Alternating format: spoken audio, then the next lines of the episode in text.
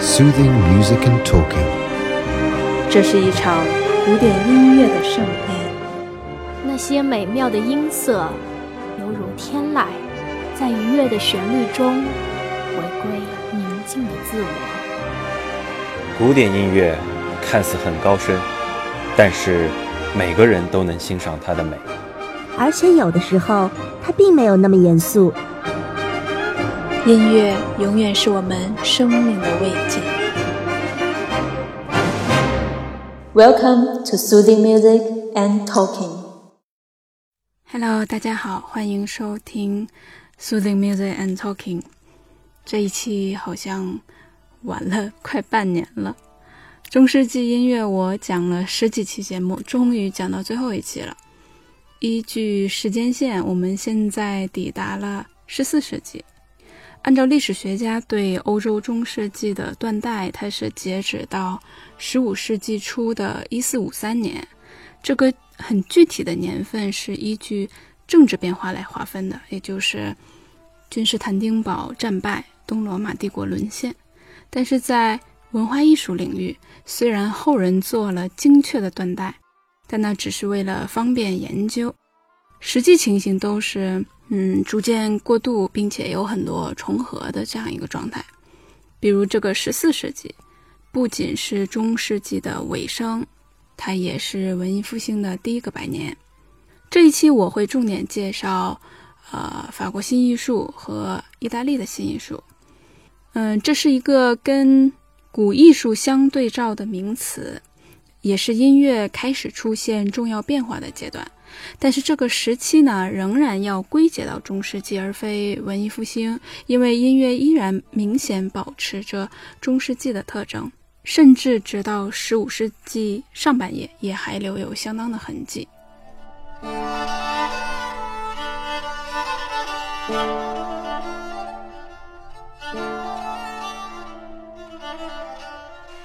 音乐跟当时的政治环境变化息息相关。如果大家有兴趣，可以自行了解更多历史背景。这里我要插播一条题外话：我的节目前面有几期好像被下线了，听不到了，因为涉及到了呃某些 sensitive words。虽然我只是提到了那个那几个词而已，而且我不觉得它有多么的 sensitive。这个事情呢，也让我有点挫败，我也没办法再重新做，因为那段历史就是这样的，不可能避开那么多的所谓的敏感词，还把它讲清楚。那以后呢，我想用别的字眼来替代。正好我们今天要说到这个世俗音乐，叫 secular music，与之相对的就是占据中世纪主体的 sacred music。那字面理解就是圣乐、神圣的音乐，当然就是指啊教会啊礼拜之类用到的用到的音乐。以后还将不可避免的要提及 religion 这个领域，所以呢，今天就确立这个说法作为之后节目的通用词。相比我之前所用的呃另一个词 religion。Religious music 这个比较宽泛的概念，这个 sacred music 更贴合我在讲的欧洲文化下的东西。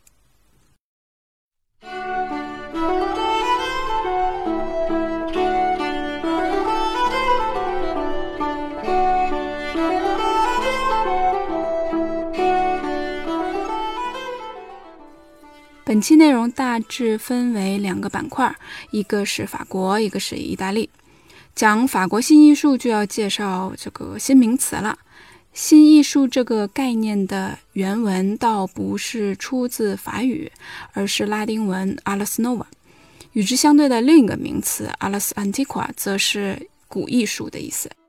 “ars nova” 概念出自一篇论文的标题，当时的学术讨论应该很多，那也就出现了新的艺术理念与老旧体系的不相容。其实历史上每一个新时代的到来都会出现保守势力阻挠新浪潮的现象。法国新艺术呢，呃，既然是相对于古艺术而言的概念，显然就是一场变革与守旧之间的对立冲突。法国新艺术的这个新究竟是啊新在哪里呢？主要还是在音乐风格和技巧上的变革，包括记谱方式、节奏，甚至是新的对位音响。同时，音乐的创作目的也是越发脱离教会体系，就是说，音乐不再是纯粹的教会统治工具了。这些创新和变化在一开始受到的阻挠和批判相当严厉，其中最大的反对者正是教皇本人。我看到一些历史记录说，一三二四年的时候，教皇约翰二十二世针对新的音乐倾向发布了措辞强烈的命令，谴责那些新派音乐是歪曲教会旋律，说这些音乐是在啊炫耀歌声，歌手也是故作姿态。所以，教皇声称要禁止和处罚违反禁令的人。另外，还有一个守旧派的理论家列日的雅各，他在大约一三二五年的时候写了一本百科全书式的著作《音乐宝鉴》。在这本书里，他通过对古今音乐的比较，得出结论说：，呃，新风格是哗众取宠，就是为了取悦人的这种音乐。都听不清歌词了，音乐不协和，节奏乱成一团。嗯，这个话题倒是很有意思，因为新音乐节奏是越发清晰的，而古艺术则是理性、庄严、庄重的，是优于新艺术的存在。听起来很像那种老派文人谴责新时代的口吻，觉得新东西都是低劣的。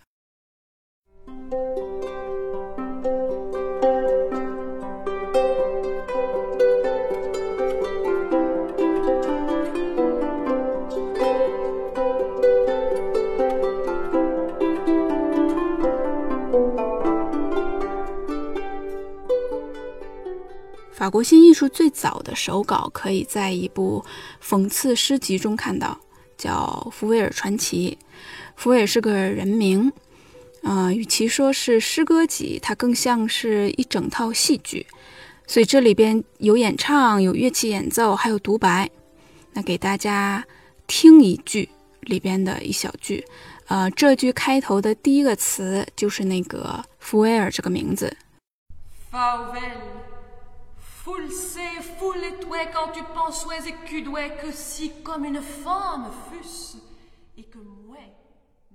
这部手稿完整记录了呃整套戏剧的乐谱、诗歌，而且配了大量的图画。其中的音乐呢，几乎囊括了当时那个年代所有的新旧题材，包括单声的世俗音乐，包括 conductus。经文歌，还有礼拜圣咏，以及纯器乐作品。我们刚听到的背景乐，就是我前面放到的那些背景乐，都是出自一张九十年代发行的呃《福威尔传奇》专辑，可以说是非常小众的唱片了。这部手稿对于法国新艺术而言是最重要的历史文献之一。那幸运的是，我们现在可以免费在网上看到它的高清扫描图。我在简介中有放入链接地址，是整本手稿的高清大图。福威尔传奇讲的其实是讽刺当时社会及政权的故事，不过是以一种假托动物形象进行幽默讽刺的这种法国既有的文学形式。啊故事主角是一个。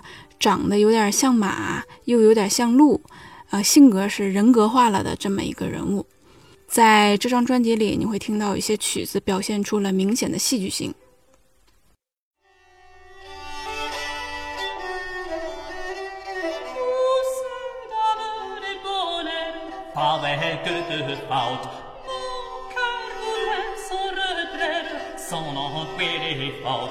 听起来有点音乐剧的意思。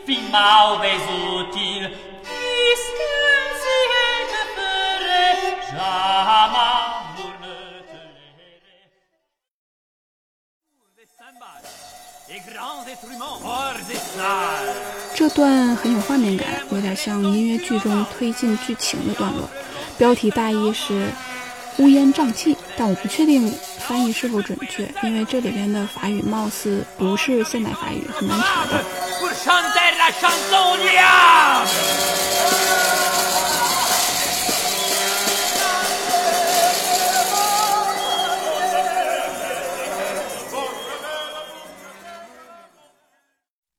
还是说回到音乐本身的革新。前面我说到，呃，音乐特征的变化，这里其他的不多说，我只给大家分享一个，呃，最重要的概念，就是等节奏。它的这个学名叫 isorhythm。所谓的等节奏，本质上就是单一节奏型反复循环。我们知道中世纪音乐的源头，格里高利圣咏是一种没有拍子概念的单声音乐。之后的诸多变化，除了声部增加走向复调音乐以外，同时在探索中进步的，并且也是复调音乐能够逐步成熟的基础之一，就是规律节拍的出现。比如我们之前听过的 conductus 题材的复调歌曲，其实已经有等节奏的苗头了。到十四、十五世纪，这种对等节奏的技术成为当时相当盛行的创作技法。当然，它的出现很大程度上是由于经文歌越来越复杂，篇幅越来越大，作曲家需要有一种更有效的组织曲式的方式，以便保证这些丰富而又变化多端的音乐能够具有一个内在统一的理性基础。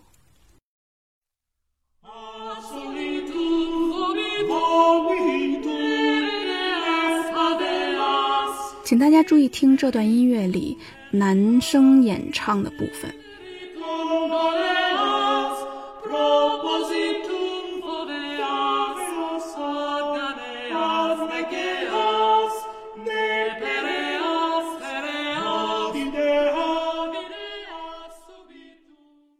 这首经文歌算是比较简单，声部没那么复杂，其中男高音声部就是一个固定的节奏型。男高音整首曲子唱的就是一个固定的节奏型，反反复复，自始至终保持同样的步伐。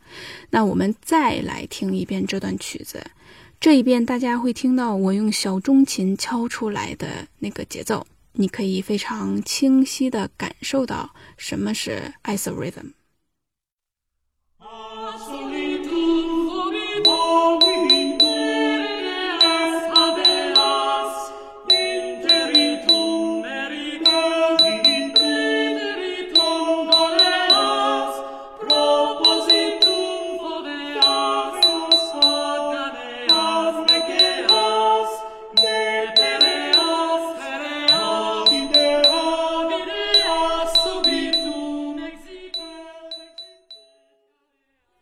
整齐划一的节拍，对于今天的我们来说是一种理所当然。如果没做过什么特别的比较的话，乍一听这个曲子，然后我说这段音乐是具有当时先进的作曲技巧的，你可能觉得不可思议，因为它听起来太普通了。但是大家别忘了，它可是从格里高利那种原始状态，就是音乐跟随文字，以一种尚不具备音乐性的缓缓吟唱的状态，经过几个世纪的探索，甚至是斗争，才走到这样一个成熟的音乐形式。在我们节目里呢，距离上次听格里高利圣咏已经过去好久了，所以咱们来听一小段，回忆一下，那会有一个鲜明的对比。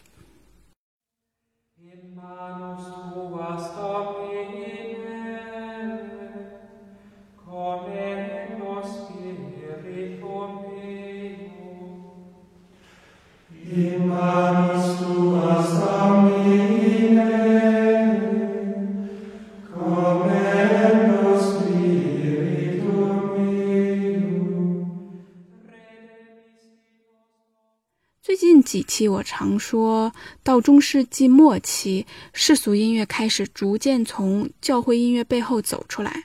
但是对于我们现代人，尤其又不懂得这些语言的人来说，直接这样听其实很难区分什么世俗音乐。那大体上大家可以这样理解：首先，纯器乐作品基本都是民间音乐，当然要注意辨别啊现代化改变。再一个呢，很多器乐作品。都是舞曲，就比较容易听出来那种舞蹈节奏。人声演唱的作品是很难辨别的，因为整体听起来好像都是一样的感觉，都是缓缓的，好像很庄严的样子。那么一方面，你可以通过标题搞懂唱的是什么主题，你可以查一下那个标题含义。那另一方面呢，其实民间的世俗音乐大多数，尤其是非晚期作品。啊，都是单声音乐，然后配一个乐器伴奏，而且是以独唱为主。那太早的作品基本也不太听得到。现在有录制成专辑的，肯定也是中期往后的作品。除此之外，世俗音乐的抒情性和旋律的那种流畅感，肯定会比教会礼拜音乐要强很多。在这里呢，给大家介绍一首，呃，这张《福威尔传奇》里的世俗音乐。中世纪的话题说到现在，应该是头一次正式介绍世俗音乐作品。咱们的这个时间线终于走到这一步了。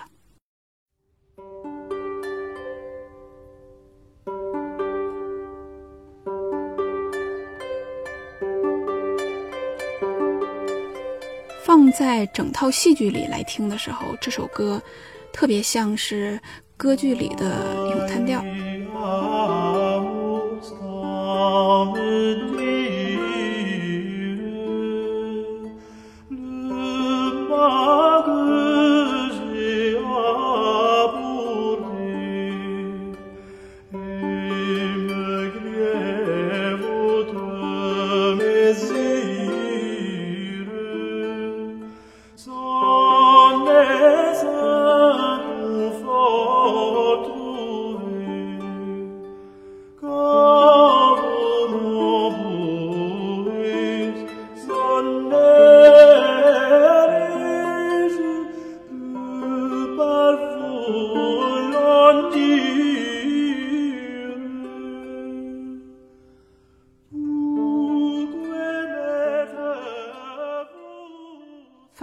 术阶段最重要的人物，我之前其实提过好几次，就是季奥姆·马肖。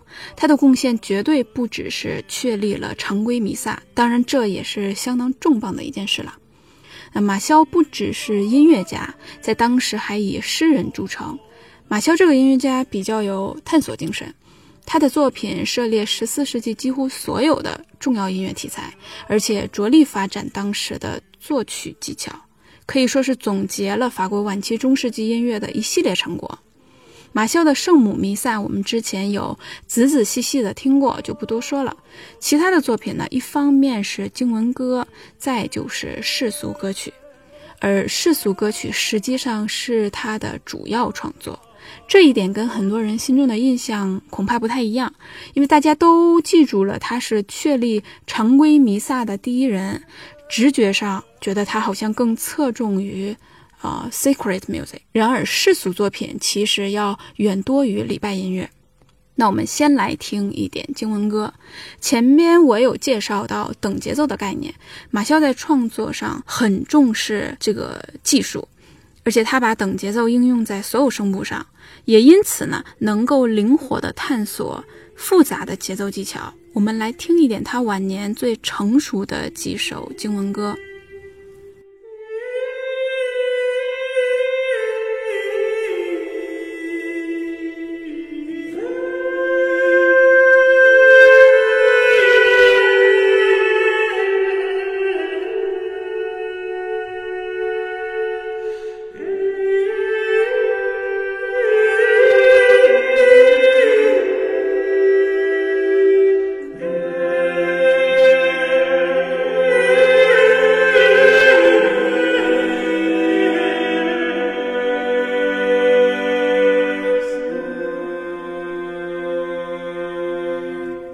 听经文歌的时候，可以尝试用一种分辨的、拆分声部的呃角度，仔细的聆听音乐的这种复调肢体，把它想象成一个立体的东西，在你的脑海里，把几个声部不同的几个声音，把它拆开来。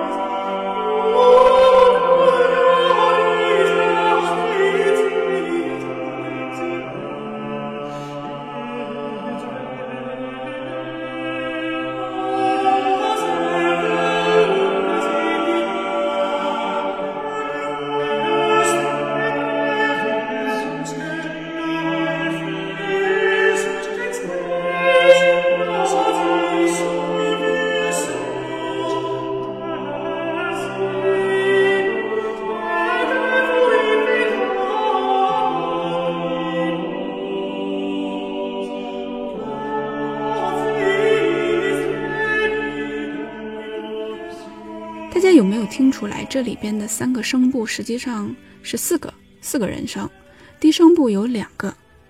之前在讲经文歌的时候有提到这个标准样板，三声部肢体在相当长的一段时间里是作为经文歌标准样板的。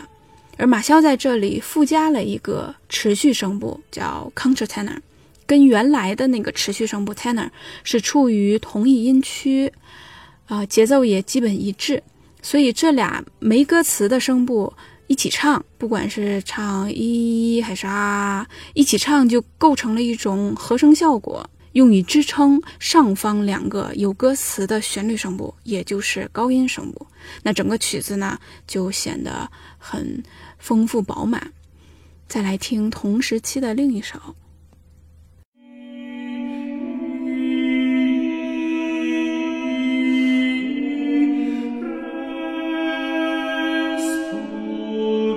是一样的复调结构。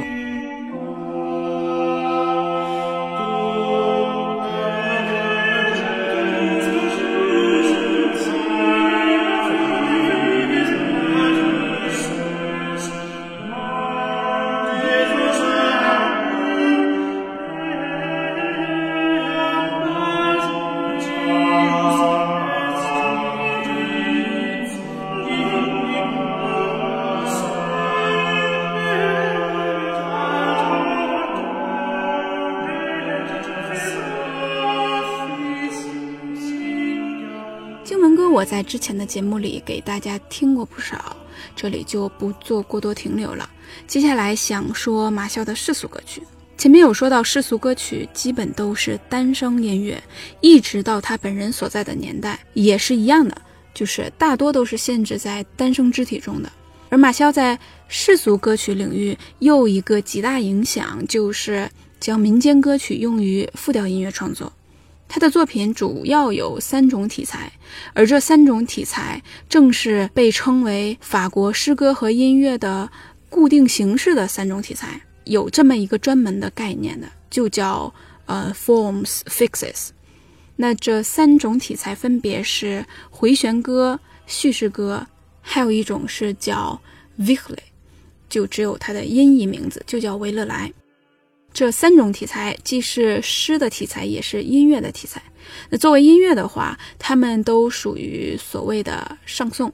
大家要知道，上颂并不是歌曲题材，它本来就是歌曲。这个词就是歌曲的意思。有时候呢，这个词也狭义上的含义就是，呃，用来表示十四到十六世纪这期间以法文世俗诗歌谱写的复调歌曲的一个概称。在中世纪，诗与歌就像是一体的。音乐家带有诗人和作曲家的双重身份，就像中世纪的游吟诗人，其实都是音乐家。接下来呢，我们会分别听到单声独唱歌曲以及多声部复调。那我们先来听一首很优美的单声维勒莱，大家体会一下与教会音乐截然不同的那种抒情性、那种咏叹风格。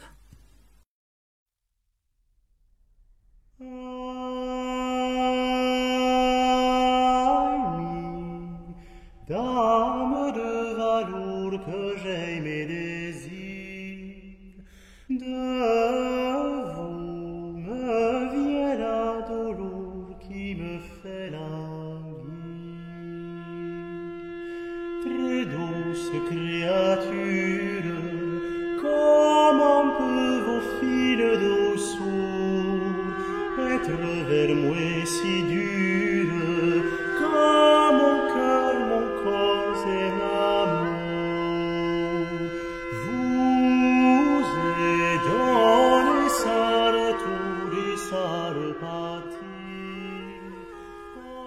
末的世俗歌曲大多跟宫廷爱情故事、还有骑士爱情这些主题有关。这首歌表达的也是，啊，向情人歌唱心中的渴望与爱慕。这首歌就是典型的独唱，一把乐器，一个人声，很单一。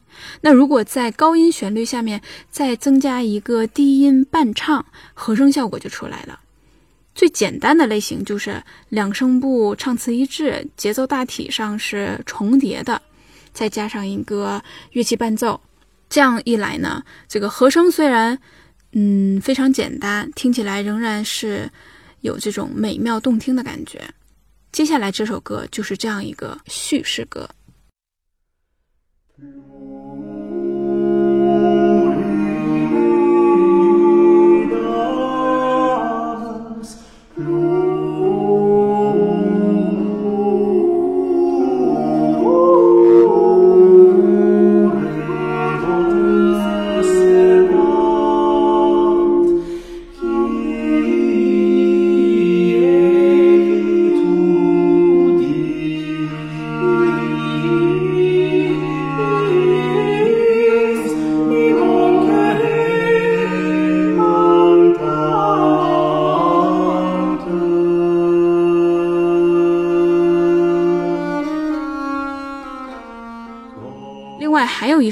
回旋歌，也是用到了同样的复调创作技巧。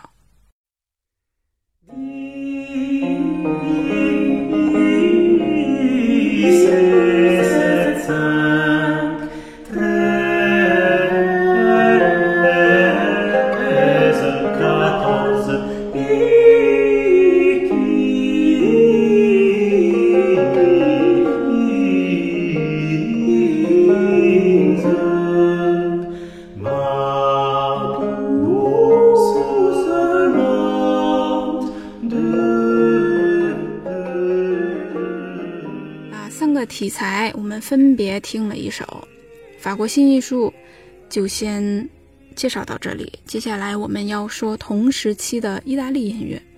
这俩国家政治环境不太一样，意大利当时好像是一个封建割据的状态，所以文艺的发展是小圈子化的。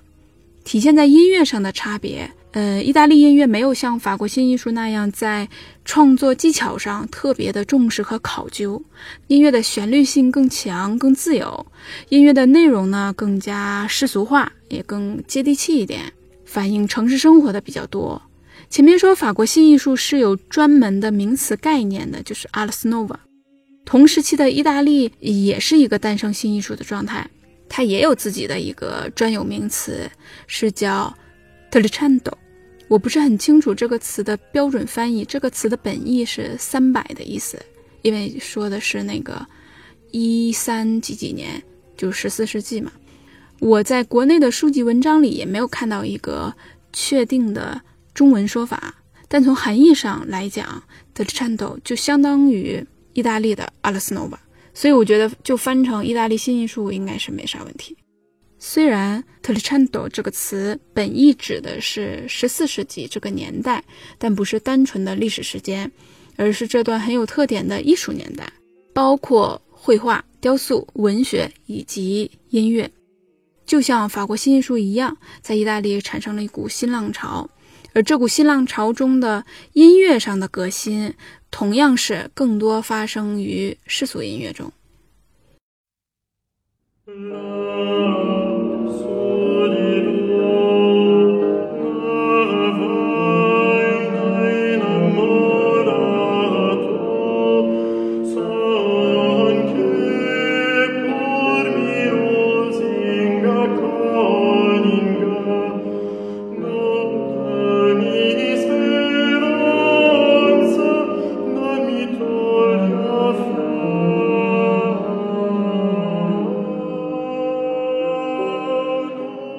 特里颤抖音乐最重要的三种题材：巴拉塔、牧歌还有猎歌。我来分别介绍一下。刚刚我们听到的那段就是以单声演唱配一个乐器为主的巴拉塔。这个巴拉塔同样也是一种诗歌与音乐的共通题材，在当时的意大利可以说是最流行、最普及的一种世俗音乐。这里要介绍到意大利名气最响亮的音乐家之一兰迪尼，他是一个盲人，但十分多才多艺。他不仅是作曲家，本人也擅长好多种乐器，而且他自己还会制作乐器。他留下来的作品几乎全都是世俗音乐，而这其中巴拉塔占据绝大部分。刚刚我们听到的这首歌曲是他最出名的作品之一。但其实，即便如此，即便它是出名的作品，呃，这方面的资源也真的很少。不过这首歌倒有一个特别之处，是在于美国歌手 Judy Collins 曾经演唱过，也正是由于他的演唱，才让更多人知道了年代这么久远的歌曲。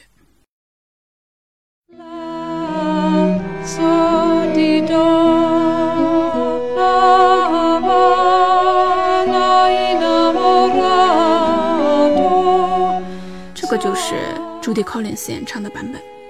大部分我们今天听得到的巴拉塔都是一个人声一个乐器这个样子，啊，仍然是单声歌曲。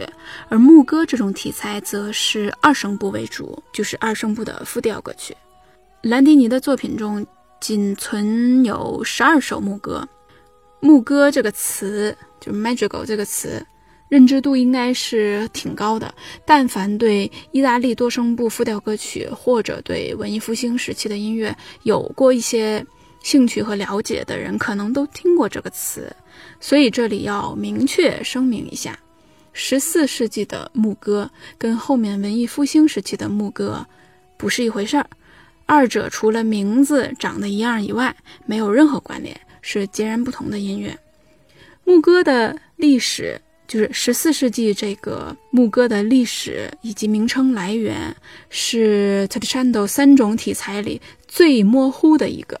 而且在之后的十五世纪初开始，这个词就不再被用作音乐术语了。直到十六世纪，意大利又出现了这么一个 magical 牧歌，但是跟十四世纪的这个已经毫无瓜葛了。十四世纪的牧歌大部分是两声部，呃，算是比较简单的复调歌曲，少部分会有三声部的。我这次在寻找相应资源的时候，听到自己以前没有涉猎过的这个 t r i c h a n d o 音乐，嗯，感觉有不少惊喜，也遇到几张，呃，令人惊艳的专辑。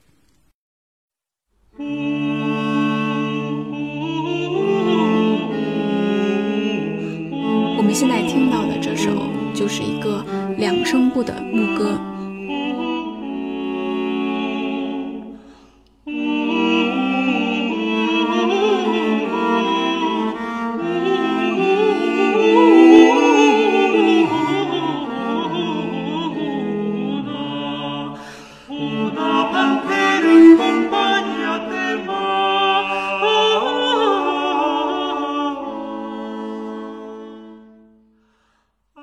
在法国世俗音乐中，骑士爱情、宫廷之恋这类主题特别多。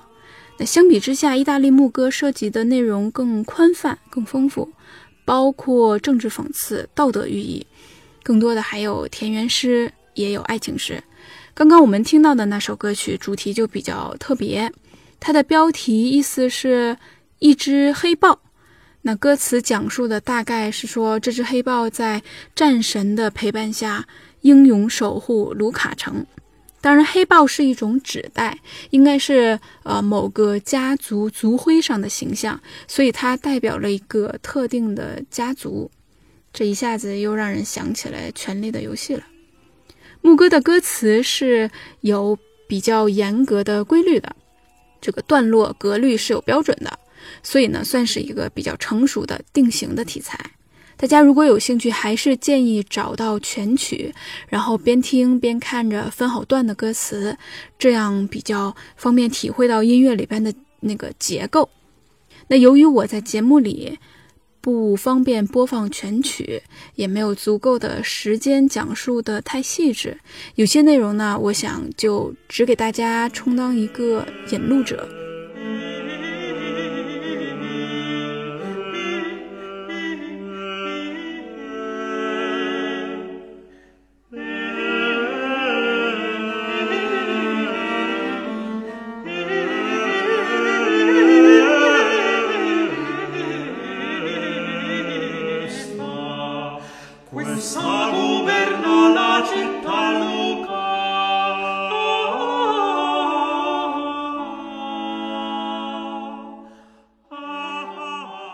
首歌有两个基本段落，加一个结尾的副歌。基本段落旋律是一样的，歌词不一样。这和我们现在的流行歌曲结构还有点像。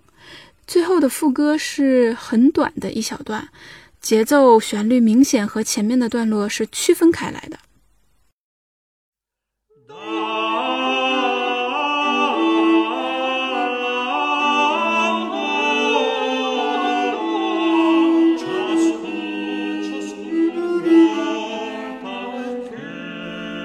副歌既是歌曲的升华，也是结尾。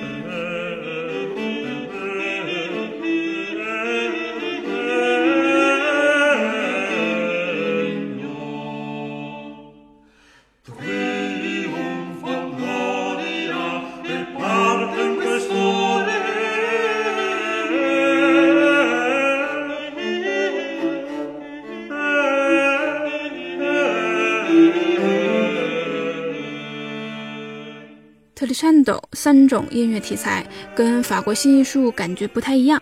在法国游吟诗人，就是那个托巴杜这个群体，他们的文化很盛，诗歌与音乐也是一体两面。但在意大利，音乐明显更加世俗化，而且特里山斗就像是突然凭空出现了一样。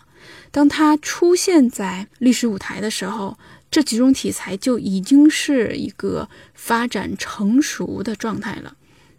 这其中有相当一段的历史空白，由于没有多少文献或者曲谱留下来，我们今天也没办法复原一个完整的意大利新艺术音乐的历史。但就现在所了解到的来看，这个 madrigal 牧歌还有巴拉塔在当时都是流行的题材，二者呢一定程度上可以说分别代表了复调歌曲和单声歌曲。刚刚有说到，大部分牧歌是两声部的，少部分有三声部的。我刚好在寻找呃曲子的资料的过程中，有找到一首三声部的，结果一听，哎，居然还是卡农形式的轮唱。特别好听的一首复调歌曲，呃，题目叫《De Dimitu》，意思是 “Please tell me”，推荐给大家。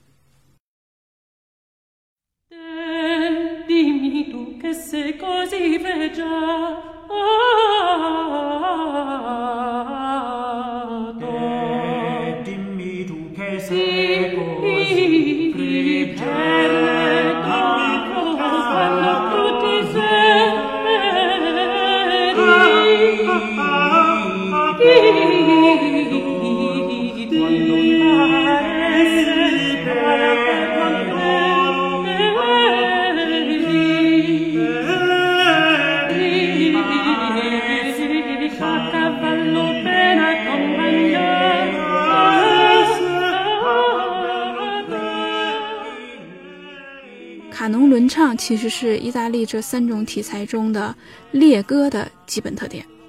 猎歌意大利语原文是 caccia，本意就是 hunt 打猎的意思。而猎歌唱的确实就是描述户外打猎啊、奔跑啊，甚至是战斗的场景。而卡农轮唱本身就是一个声部追着另一个声部这样的风格，就好像在模拟那种嗯追逐的场景。那么，刚刚这首到底算是牧歌还是猎歌呢？我看到资料上写的是牧歌，然后斜杠猎歌，也就是说这两种题材都符合。实际上呢，猎歌属于牧歌的一种。为什么这么讲？在段落结构上，猎歌跟牧歌是一样的，但是格律没有那么严格。而猎歌的关键特点就是卡农风格。这首歌三个声部都在唱词，都在参与这个声部的追逐，但大部分当时的列歌不是这样的，比这个结构要简单很多。常见的是，呃，三个声部中有两个声部是真的在轮唱，而另一个低音声部是没有歌词的，就是那种拉长音在低音区持续伴唱的那种。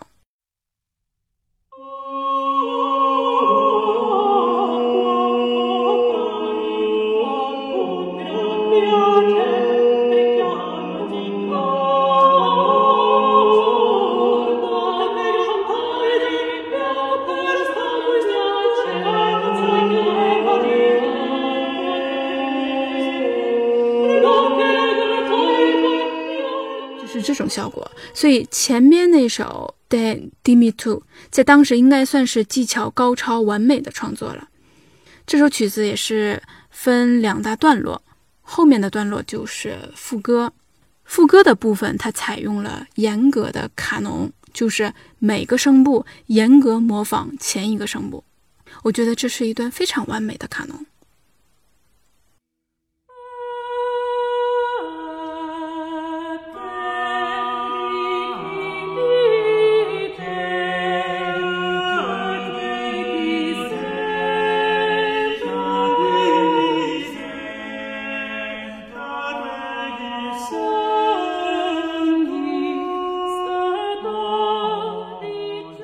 这里呢，我来总结一下：十四世纪是中世纪的尾巴，也是文艺复兴的开篇。音乐至此呢，经过一代又一代人的努力，已经完善到了一定程度。那么，也就为接下来复调歌曲的大发扬，或者说，呃，百花齐放般的喷薄发展，奠定了相当的基础。文艺复兴时期的歌曲，在古典乐这个圈子里，也不算是小众音乐。市面上发行的专辑也挺多的，在民间甚至有一些小团体，呃，基于个人喜欢、基于热爱，会学习和演唱那个时期的歌曲，就是我们今天所称的阿卡贝拉的一种。这个词本意就是无伴奏人声歌唱，但在古典乐中，这个阿卡贝拉不是单纯的纯人声这么简单，重点是在于。多声部复调这种高难度的演唱。OK，本期内容很多，我们的中世纪到此也终于结束了。感谢大家的收听，咱们相见于下期文艺复兴。